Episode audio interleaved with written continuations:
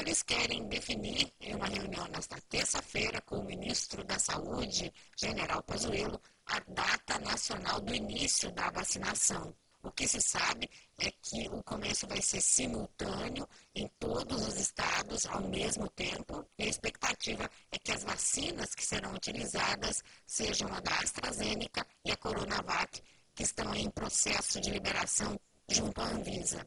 Ainda sobre essa questão da vacina, hoje o vice-presidente Hamilton Mourão disse que vai tomar sim a vacina contra a Covid e que não vai furar fila não, ou seja, não vai receber o imunizante antes das pessoas que têm prioridade. Uma declaração que destoa né, do presidente Jair Bolsonaro, que já afirmou que não vai se vacinar, inclusive tem, de certa forma, até incentivado muitos brasileiros a fazerem o mesmo.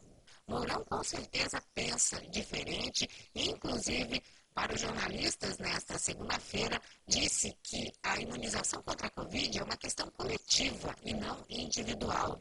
Também uma declaração contrária de Bolsonaro que defende que ninguém seja obrigado a se vacinar. O vice-presidente falou também sobre o período de isolamento e os sintomas da doença.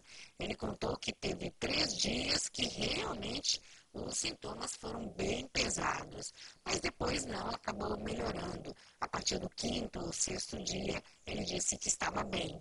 Mourão também lamentou o número elevado de mortes por Covid no Brasil. E, claro, questionado pelos jornalistas sobre a disputa na Câmara, afirmou que ela deve ser apertada, né? mas que os dois candidatos à presidência que disputam o cargo, né?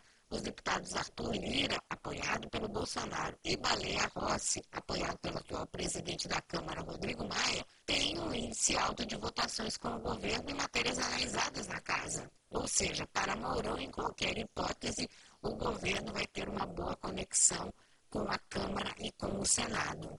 Outra declaração que, na prática, diverge do presidente Bolsonaro, já que declaradamente ele só tem um candidato, Arthur Lira, e nem passa pela cabeça do governo que Baleia Rossi vença essa disputa.